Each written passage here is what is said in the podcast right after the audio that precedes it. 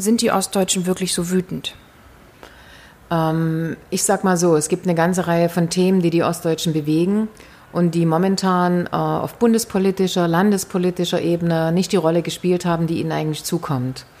Und ich würde nicht sagen, äh, sind die wütender als alle anderen, sondern es gibt eine ganze Menge ungeklärte Fragen. Und auf diese ungeklärten Fragen muss sowohl die Bundes- als auch die Landespolitik Antworten geben. Und wenn ich gar nicht über die Fragen rede oder über das, was Menschen bewegt, dann baut sich da was auf. Und dann versucht man ganz schnell, ein Thema, was vielleicht Politik gerade interessiert, mit dem Thema, was mich persönlich als Bürger interessiert, zu verknüpfen. Und das erlebe ich gerade.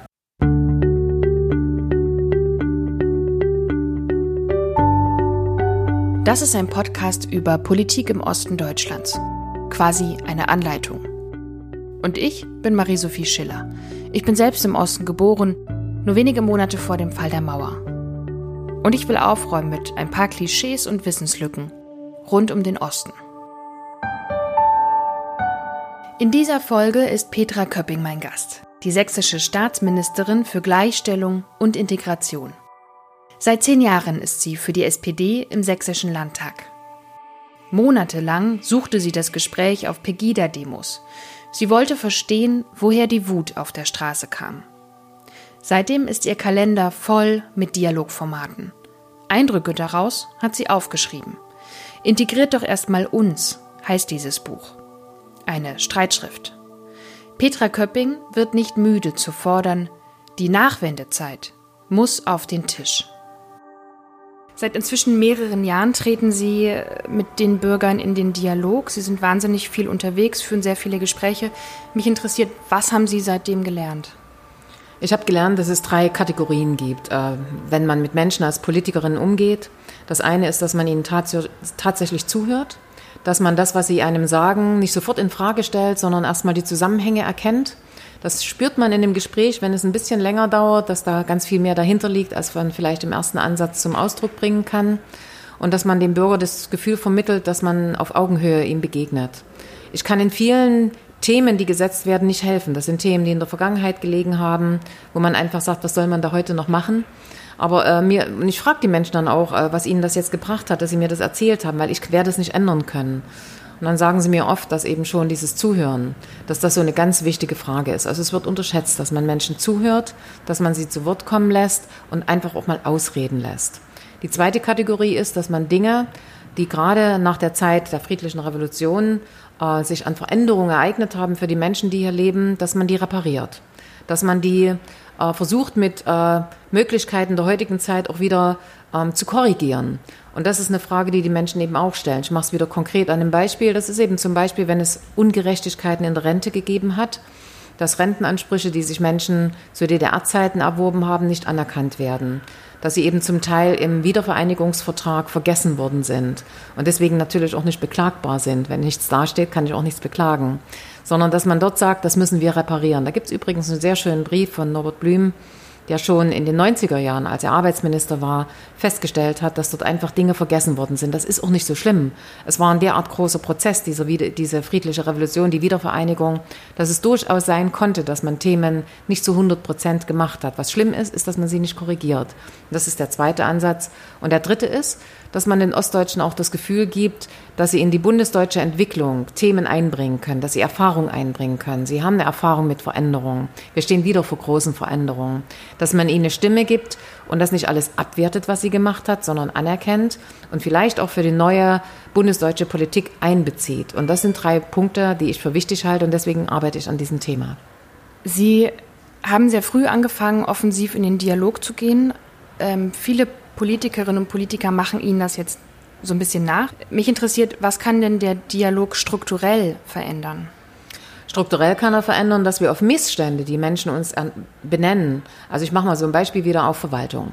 Wenn Verwaltung äh, für Bürger schlecht funktioniert, dann sagt der Bürger am Ende nicht, die Verwaltung war schlecht, sondern er sagt, die Politiker sind schlecht. Also diesen Zusammenhang zwischen Politik und Verwaltung herzustellen, dass man eine Verwaltung aufstellen muss, die dem Bürger zum Beispiel ein Verwaltungsverfahren erklären muss, die auch dem Bürger im Verwaltungsverfahren, wenn sein Weg nicht funktioniert, vielleicht einen Weg zeigen muss, wie es funktionieren kann, dass man also Wissen ähm, vermitteln kann als Verwaltung und nicht sagen immer kann, das geht nicht, sondern dass man sagt, das geht vielleicht nicht, aber so oder so wird es gehen. Dass man also den Bürger kompetent ausstattet mit dem, was er, äh, wenn er in der Beratung äh, mit Verwaltung gewesen ist, äh, bestückt. Und das wäre ein positives Zeichen wiederum für Politik. Das ist so eine strukturelle Veränderung, die ich herbeiführen kann, dass gerade eine staatliche, eine kommunale Verwaltung nicht diejenigen sind, die Bescheide ausstellen, sondern dass sie auf Augenhöhe mit dem Bürger als Dienstleister arbeiten.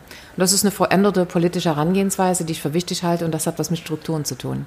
Sie haben in einem Interview im vergangenen September mit dem Spiegel haben Sie auf die Gefahr hingewiesen, Sachsen könnte separatistisch werden. Sie haben das auch mit dem Brexit verglichen. Warum? Naja, wenn ich also immer die eigenen Stärken so hervorstelle, äh, die Sachsen sind die Besten, die Sachsen sind die Größten, die Sachsen sind äh, am besten aufgestellt, das mache ich wieder mit, mit äh, Statistiken unterlegt. Ja, das äh, Bundesland Sachsen ist das Bundesland in Deutschland mit der geringsten Pro-Kopf-Verschuldung. Das heißt, unser Staatshaushalt ist sehr gut aufgestellt. Auch die Kommunen in Sachsen stehen Bundes, im bundesdeutschen Durchschnitt am besten da. Das kann ich auf der einen Seite hervorstellen. Trotzdem ist die Lage so, dass wir abhängig sind von Finanzzuweisungen als stärkeren, wirtschaftlich stärkeren Bundesländern. Wenn ich nur die eine Seite betrachte und in Sachsen das Gefühl vermittler, wir sind die Besten, wir sind die Größten, wir brauchen weder auf das Thema Solidarität achten, noch werden wir in irgendeiner Form einfach auch wertschätzen, dass andere uns immer noch unterstützen.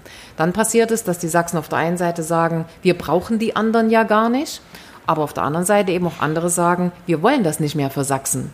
Also diese Diskussion hat es gerade im Rahmen der Finanzausgleichsgesetze gegeben und das halte ich für gefährlich, wenn man dort so eine Abschottung macht und versucht zu sagen, wir brauchen die anderen überhaupt nicht, obwohl wir sie brauchen und natürlich durch diese Art von Hervorhebung der sächsischen Werte, indem ich eben wirtschaftlich gut gearbeitet hätte, äh, so hervorhebt, dass Bundesländer, die uns geholfen haben, damit sagen, dann brauchen die uns ja wirklich nicht und auch nicht mehr bereit sind, das zu tun.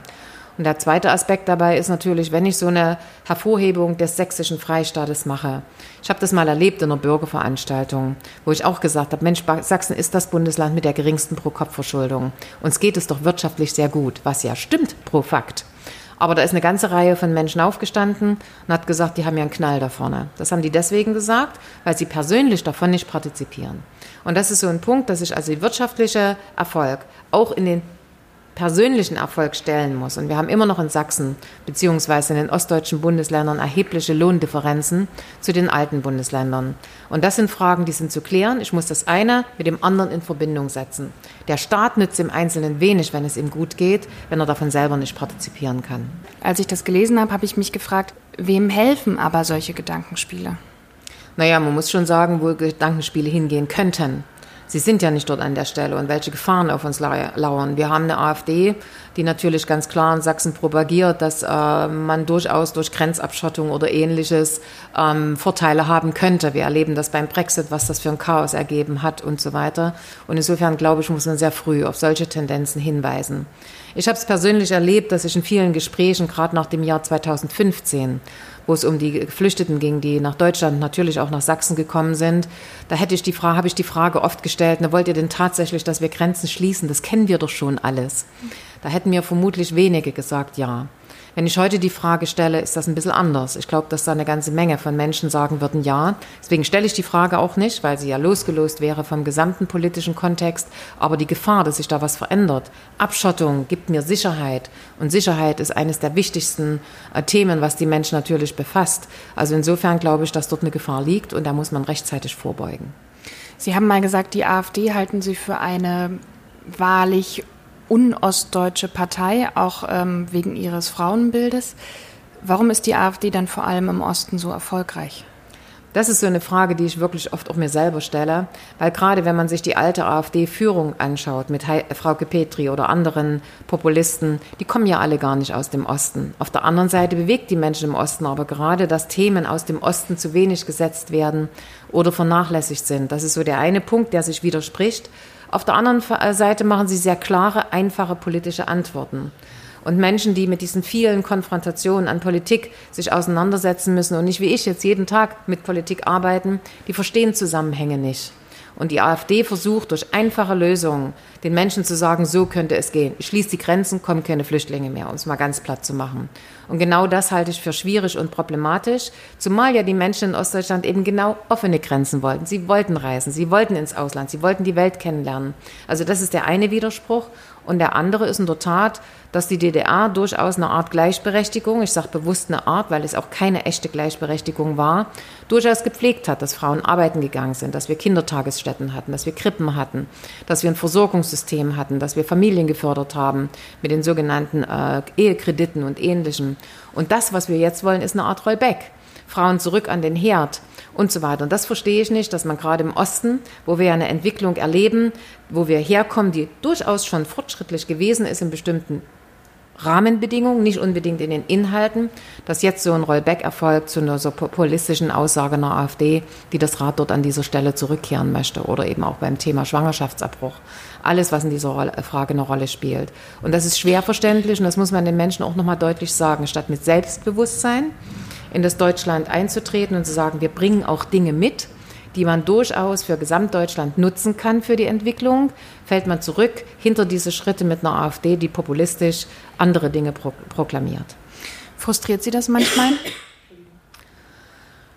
Ja, ähm, das ist schon manchmal ernüchternd, weil ähm, ich glaube, dass es eine ganze Menge von Politikerinnen und Politikern gibt, die sich tagtäglich auf den Weg machen, mit Bürgern Gespräche führen, erklären, wie Politik funktioniert, ich darf für mich zumindest sagen, dass ich versuche, auch Politik so zu erklären, dass mein Gegenüber sie versteht, auch wenn er nicht jeden Tag mit im politischen Geschäft ist. Und äh, wenn man dann merkt, dass Überzeugung selber äh, fast äh, ein Novum ist, was man kaum noch erlebt, sondern eher die Auseinandersetzung miteinander, dann ist das schon zum Teil frustrierend. Das sieht man ja auch an Wahlprognosen, wo ich denke, irgendwo muss es doch mal wirken, wenn mir die Leute, die mir zumindest gegenüber sitzen, sagen, das ist doch eine gute Arbeit, die ihr macht, ähm, dann muss sich das auch in Wahlen niederschlagen. Auf der anderen Seite sind wir Demokraten und man muss eben auch wissen, dass wenn Menschen sich eben entscheiden, dass sie eine Politik ähm, äh, wählen am Wahltag, die nicht das Programm hat, was äh, der eine oder andere Partei eben von sich gibt, dann muss man auch mit den Ergebnissen leben können. Aber aufzuklären, zu diskutieren, zu argumentieren, das ist eine wichtige Frage. Vielleicht auch noch so, wieder so ein praktisches Beispiel. Ich hatte eine Bürgerin, die in einem Bürgergespräch gesagt hat, ja, ihr Politiker, ihr wisst ja gar nicht, wie arbeiten geht, so sinngemäß. Ähm, euren Alltag, den hätte ich gerne, da würde ich gerne mit tauschen. Und zu der habe ich schon gesagt, fahren Sie doch einfach mal mit mir mit. Und das hat die auch gemacht. Die ist mit mir mitgefahren, einen ganzen Tag lang. Und am Abend war dann noch eine Abschlussveranstaltung, die auch ziemlich schwierig war. Da ging es zum Beispiel um das Thema Islam. Ähm, und dann war sie plötzlich verschwunden. Dann dachte ich, oh Gott, das wird ihr wohl gar nicht gefallen haben. Nee, sie kam wieder mit einem Blümchen in der Hand und hat gesagt, ich möchte nicht mehr mit Ihnen tauschen. Ich habe jetzt mal wirklich gesehen, was eigentlich gemacht wird und wie anspruchsvoll die Arbeit auch ist, wie lang so ein Tag ist und wie schwierig es ist, auch Menschen von einer anderen Haltung zu überzeugen oder eben auch die eigenen Argumente zu verteidigen. Und das war eine Anerkennung, die fand ich sehr bemerkenswert und deswegen ist es wirklich wichtig, dass eben auch Politik, die Arbeit von Politik und die Arbeit von Politikerinnen und Politikern nicht nur diffamiert wird und nur mies gemacht wird und nur gesagt wird, wie unfähig die alle sind, sondern dass man wirklich auch mal den Alltag eines Politikers beschreibt und Aber sagt, wie der funktioniert. Jetzt können Sie ja nicht alle Wählerinnen und Wählern, Wähler Sie begleiten lassen. Also wie sieht mhm. da eine Lösung aus? Na, ich glaube schon, dass da die Medien auch eine Rolle spielen, indem sie einfach so einen Politikerinnenalltag äh, darstellen, einfach mal äh, zeigen, wie das funktioniert. Es wird ja oft die große Kritik auch geübt am Bundestag. Da sitzt ja gar keiner. Mittlerweile sitzen die, die kritisiert haben, ja auch dort und sind auch nicht da, weil natürlich am Rande des Bundestags jede Menge Veranstaltungen, Ausschüsse, Tagungen sind, äh, wo diejenigen, die da sind, eben auch tätig sind. Die sitzen ja nicht in ihrem Büro und haben, haben die Füße hochgelegt und schlafen. Und dieses zu darzustellen, warum das so ist und wie sich das zusammen äh, verhält, das ist eine wichtige Frage. Und genauso gehört sich, dass jemand weiß, was macht denn die Staatsministerin Ministerin für Gleichstellung und Integration so den ganzen Tag? Womit befasst sie sich denn eigentlich? Da können Medien unheimlich helfen. Ich kann das natürlich nicht für ganz viele machen und das ist ja mein Alltag, unterscheidet sich ja nicht im Wesentlichen von dem Umweltminister oder vielleicht von dem Ministerpräsidenten. Aber das darzulegen, was da wirklich passiert und was an Arbeit da ist, wie man auf der einen Seite strategisch arbeitet, auf der anderen Seite aktuell politisch arbeitet und natürlich auch in der Verwaltung zu tun hat, das ist, glaube ich, eine Aufgabe, die könnten wir über die Medien besser lösen. Was machen Sie den ganzen Tag? Also Sie haben zum Beispiel 2016 als Gleichstellungsministerin eine viel beachtete Rede gehalten, inzwischen oft zitiert. Darin sagen Sie, wir bräuchten eine gesellschaftliche Debatte über Nachwendezeit. Und ähm, zwar eine gesamtdeutsche. Und Sie sagen, Zitat, sie sollte kritisch, aber nicht nachtragend sein, sie sollte ehrlich, aber nicht vorwurfsvoll sein. Ja. Zweieinhalb Jahre später, sind Sie zufriedener? Also ich bin zufrieden. Ganz zufrieden kann man nie sein. Ich bin insofern zufrieden, dass das Thema Ostdeutschland, Nachwendezeit, einen ganz anderen Stellenwert gefunden hat, als es noch vor 2016 gewesen ist. Mir wird ja gerne mal vorgeworfen, das macht ihr ja alles nur aus Wahlkampfgründen. Aber nochmal, ich habe das 2016 äh, begonnen, die Diskussion, die sich auch im Wesentlichen ergeben hat aus der Flüchtlingssituation aus dem Jahr 2015, die ich aber schon längst kannte als ehemalige Bürgermeisterin oder Landrätin, übrigens auch thematisiert habe, ähm, aber nicht so durchgeschlagen bin wie vielleicht im Jahr 2016. Ähm, da wird, kriegt man auch ein anderes Gehör, ob man das als Bürgermeister sagt oder eben vielleicht als Minister. Da spielt auch der Stellenwert eine Rolle. Und auf der anderen Seite glaube ich, dass eben genau diese Themen jetzt in der Bundespolitik eine Rolle spielen müssen. Und da gibt es auf der einen Seite, dass man anerkennt, Lebensleistungen anerkennt, dass man in den westdeutschen Bundesländern die Ostdeutschen versteht und dass die Ostdeutschen die Westdeutschen verstehen, also das gegenseitige Verstehen. Ich erlebe so viele Westdeutsche, die nicht wissen, wie das äh, in der Nachwendezeit für die Ostdeutschen war. Da kann man ganz einfache Fragen stellen, zum Beispiel, was hat sich denn bei Ihnen in Westdeutschland nach der friedlichen Revolution tatsächlich in Ihrem Alltagsleben verändert? Da gibt es immer die ganz klassische Antwort der Soli. Ich musste mehr bezahlen. Dass der, auch der, dass den, der, der Soli auch vom Ostdeutschen bezahlt wird, das kommt dann eher weniger vor. Fragen Sie die Ostdeutschen, da wird Ihnen jeder sagen, ehrlich gesagt, alles. Also das ist schon mal so ein großer Unterschied. Oder wenn Sie Themen ansprechen wie die Treuhand. Wenn Sie in den westdeutschen Bundesländern fragen, können Ihnen nur drei Prozent ungefähr antworten, wer überhaupt die Treuhand war. In Ostdeutschland wissen das über 90 Prozent. Das sind so ganz feste Unterschiede, die da sind, wo ich glaube, dass wir durch eine gesamtdeutsche Diskussion viel für das gegenseitige Verständnis aufbringen. Nicht nur für Ostdeutschland, auch für Westdeutschland.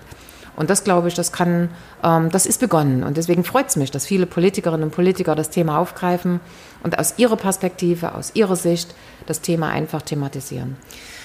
Ausgerechnet der Ostbeauftragte der Bundesregierung, Christian Hirte, hat der SPD Anfang Februar einen falschen Ansatz vorgeworfen. Ich zitiere ihn nochmal. Er sagt wörtlich, es hilft nicht nur herumzujammern, dass die Ostdeutschen zu kurz gekommen sind und deshalb mehr Geld verteilt werden muss. Und er sagt, die Lamoyanz, welche die SPD vor sich herträgt, bestätigt nur das falsche Image der Jammerossis und schadet uns als attraktiven Standort im Wettbewerb der Region. Nützt oder schadet solch ein Ostbeauftragter eigentlich eher?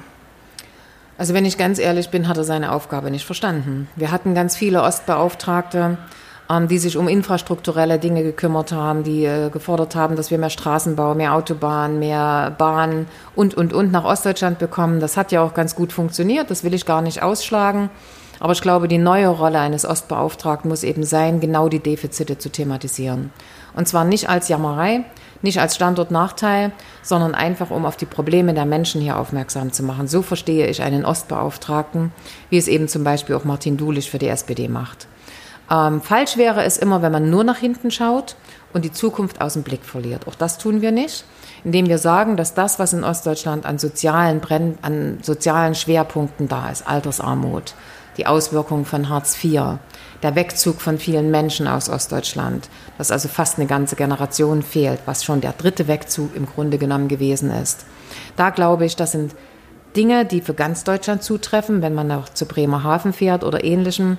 Dort hat übrigens in Bremerhaven mittlerweile die höchste Arbeitslosenquote in ganz Deutschland zu verzeichnen. Dann haben die die gleichen Probleme wie wir auch. Und dass man genau diese Problemfelder als Brennglas aus Ostdeutschland nimmt, um soziale Lösungen für Gesamtdeutschland zu finden, das ist der Ansatz, den wir fahren. Und das hat weder was mit Jammern zu tun, noch in irgendeiner Form für einen Standortnachteil. Ein Standortnachteil für Ostdeutschland war, dass wir mit Billiglöhnen geworben haben in den letzten Jahren. Und dass im Grunde genommen die Wirtschaft gesagt bekommen hat, siedelt euch mal dort an. Hohe Fördermittel, wenig Löhne, da könnt ihr hinkommen. Was wir erreicht haben, wissen wir. Wir haben viel erreicht, aber wir haben eben zum Beispiel nicht erreicht, dass es eben DAX-Unternehmen oder Konzernansiedlungen in Ostdeutschland gegeben hat. Und deswegen unterscheide ich das ganz stark, äh, was für die Menschen wirklich wichtig ist, dass man die Probleme diskutiert, die für ganz Deutschland da sind. Und das hat mit Jammer nichts zu tun, sondern mit einem Problembewusstsein.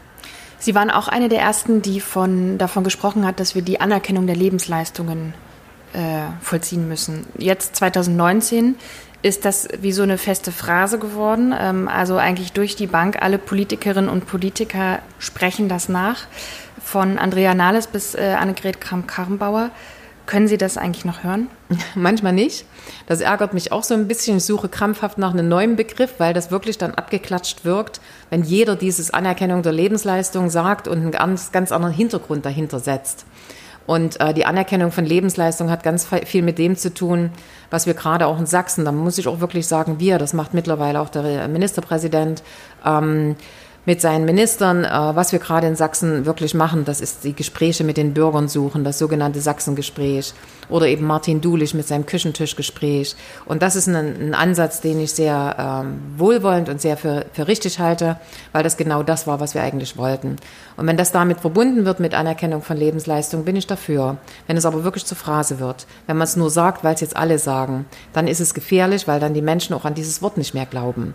Wo es am Anfang wichtig war, dass man gesagt hat, endlich haben sie es erkannt. Aber wenn es dann von jedem gesagt wird, ohne Hintergrund und ohne Inhalt, dann wird es eben eine Phrase. Und das ist die Gefahr dabei. Viele Parteien haben so Ostkonzepte, Ostpapiere geschrieben, ihre SPD auch. Darin sind unter anderem Infrastrukturoffensiven gefordert und so weiter. Eine weitere Forderung ist, ähm, dass es Maßnahmen braucht, um die Vertretung von Ostdeutschen in höheren Positionen oder in Spitzenpositionen zu, ähm, zu erhöhen. Ich habe mich gefragt, könnte die SPD da nicht vielleicht selber bei sich anfangen, zum Beispiel im Bund? Also wir haben, wissen, wir haben sechs Ministerinnen und Minister der SPD. Einer ist in Ost oder eine ist in Ostdeutschland geboren. Wir haben auch 26 Staatssekretärinnen und Staatsminister der SPD und davon kommt, wenn ich mich nicht verzählt habe, genau einer aus Ostdeutschland. Warum ist das so? Ja, das sehe ich schon ganz genauso. Es war ja auch eine lange Diskussion in der SPD, wer bekommt, ich sag mal, den einen letzten Ministerposten noch zugewiesen, weil man dann schon gesehen hat, wir sollten doch auch Ostdeutschland berücksichtigen. 20 Prozent der Wählerinnen und Wähler sind Ostdeutsche. Und deswegen könnte das prozentual durchaus auch in Spitzenfunktionen vertreten sein. Wir haben inzwischen viele gute Leute in Ostdeutschland, äh, wo man sagen kann, sie können auch Spitzenpositionen einnehmen. Also insofern ist das ein guter Ansatz, dieses Thema eben auch im Blick zu halten. Gerade wenn ich an Universitäten, an staatliche Universitäten oder Institutionen gucke, Institute gucke, dann ist das gleiche Thema. Wir haben keinen Ostdeutschen, der uns dort in der Leitungsfunktion äh, vertritt. Und da sind einfach Defizite da. Und die muss man benennen, wobei ich ganz klar sagen muss, für eine Quote bin ich nicht. Es muss immer noch das Leistungsprinzip gelten. Aber es darf nicht das Leistungsprinzip gelten, indem ich einfach versuche, Seilschaften zu schüren, den kenne ich ja und den kenne ich nicht, sondern dass eben wirklich Leistung zählt. Und da können die Ostdeutschen sich sehen lassen. Und insofern sollte man auch dort, gerade in Regierungsämtern und äh, Spitzenpositionen, das nicht außer Acht lassen. Hm, aber wie unglaubwürdig ist es, wenn die SPD quasi sowas sich selbst oder wünscht und festschreibt, aber es quasi gerade auf der Staatssekretärsebene nicht lebt. Ja, jetzt komme ich so ein bisschen zu unserer Eigenverantwortung, die wir als Ostdeutsche natürlich auch haben. Wir müssen uns genauso selbstbewusst präsentieren wie jemand aus Westdeutschland. Und das können wir noch nicht so gut. Da müssen wir auch ganz klar ein Stück an unsere eigene Nase fassen. Ob das unsere Landesverbände sind aus Ostdeutschland. Also ohne Nordrhein-Westfalen geht nichts in der Bundesregierung, was den Landesverband betrifft da wird so scharf geschossen und das können wir noch nicht. Und deswegen, da müssen wir stärker und selbstbewusster werden. Da müssen wir uns auch an die eigene Nase fassen. Da können wir nicht nur sagen, wir erwarten jetzt von denen in Berlin, dass sie uns berücksichtigen, sondern da müssen unsere Forderungen so stark sein, dass man gar nicht mehr an uns vorbeikommt. 20 Prozent ist Ostdeutschland, 20 Prozent ist Nordrhein-Westfalen. Die gleiche Größenordnung. Und deswegen muss man dort sich einfach stärker aufstellen. Das ist eine Aufgabe, die wir erledigen müssen. Vielleicht ja am 6. April, da ist der Ostkonvent der SPD. Was für einen Nutzen erhoffen Sie sich von dieser Veranstaltung? Ja, der Ostkonvent soll ganz klar die Problemlagen aus den ostdeutschen Bundesländern herausbündeln. Es soll ja keine aufgesetzte Sache sein, wo irgendjemand sagt, so ist es, dass Frau Köpping kommt und sagt, wir brauchen das und das, sondern es soll ja wirklich erarbeitet werden. Da arbeiten Workshops, da wird miteinander diskutiert, übrigens auch zwischen West und Ost. Das halte ich für wichtig, weil wir natürlich auch in der Bundestagsfraktion oder in den Vertretungen, die wir haben in der Partei, immer eben nur 20 Prozent sind. Manchmal sogar weniger, weil die ostdeutschen SPD-Parteien teilweise noch schwächer sind. Und insofern glaube ich, dass so ein Konvent, Konvent ganz wichtig ist, um dort Dinge zu verabschieden, die Konsens sind. Dass man nicht mehr teilt, das sind ostdeutsche Interessen, das sind westdeutsche Interessen, sondern dass man einen Konsens herstellt, der dann ganz anders auch in der Bundestagsfraktion zum Beispiel für Regierungsentscheidungen umsetzbar ist. Weil nur Parteibeschlüsse nützen uns ja nichts, sie müssen ja auch umsetzbar sein. Und dafür brauchen wir Konsens. Dafür brauchen wir auch die westdeutschen äh, Parteiorganisationen und Landesverbände. Sind die Ostdeutschen wirklich so wütend, haben wir heute gefragt. Was glauben Sie, wie wird man diese Frage am 2. September, einen Tag nach der Landtagswahl, im ganzen Land beantworten? Also viele freuen sich, dass es diese Diskussion gibt. Ich merke das auch bei den Veranstaltungen, die ich mache. Sie sind immer voll besucht, sie sind immer gut besucht. Die Leute wollen eigentlich mehr erzählen, als dass ich erzähle. Das ist ein gutes Zeichen. inwieweit Vertrauen äh, wiederhergestellt werden kann in die Parteien, die jetzt in den letzten Jahren in Sachsen regiert haben, sprich CDU, die ja 30 Jahre regiert hat, die SPD nach dieser Wahlperiode 10 Jahre, äh, wiederhergestellt werden kann, da bin ich auch kein Prophet, das kann ich nicht so genau sagen. Ich hoffe einfach, dass das ein Stück Wirkung zeigt, dass wir die Diskussion aufgemacht haben, dass man auch sieht, dass es keine Diskussion ist, die einfach ist. Es gibt ja auch viele, die dieser Diskussion widersprechen, die eine andere Meinung dazu haben. Aber genau diese Art von Diskussion finde ich sehr gut. Das, was ich erlebe, ist, dass wir auch in diesen Runden lernen, miteinander zu diskutieren, auch unterschiedliche Meinungen zu akzeptieren ähm, Meinungsbildung von Mehrheiten abhängig machen können. Und wenn das gelingt, dass die Menschen ein Stück mehr Vertrauen in die Politik haben und in die Politikerinnen und Politiker, die diese Politik auch begleiten, weil ich schon glaube, dass Persönlichkeiten, die das begleiten, unheimlich wichtig sind. Wir hatten eine Persönlichkeit in der SPD, die das hervorragend gemacht hat. Das war Regine Hildebrand. Und wenn uns das gelingt, dann denke ich, dass wir auch bei einer Landtagswahl uns hinterher ähm, freuen können aber das ist noch ein ganzes Stück Arbeit und es ist eine relativ kurze Zeit. 30 Jahre sind 30 Jahre. Das, was wir jetzt machen, machen wir seit wenigen Jahren. Und ob uns das gelingt, das werden wir sehen. Ich danke Ihnen sehr für das Interview. Gerne. Schreibt mir doch gern, wie euch die Folge mit Petra Köpping gefallen hat. Und was euch noch interessiert. Direkt in die Kommentare oder als E-Mail an ost-anleitung.posteo.de.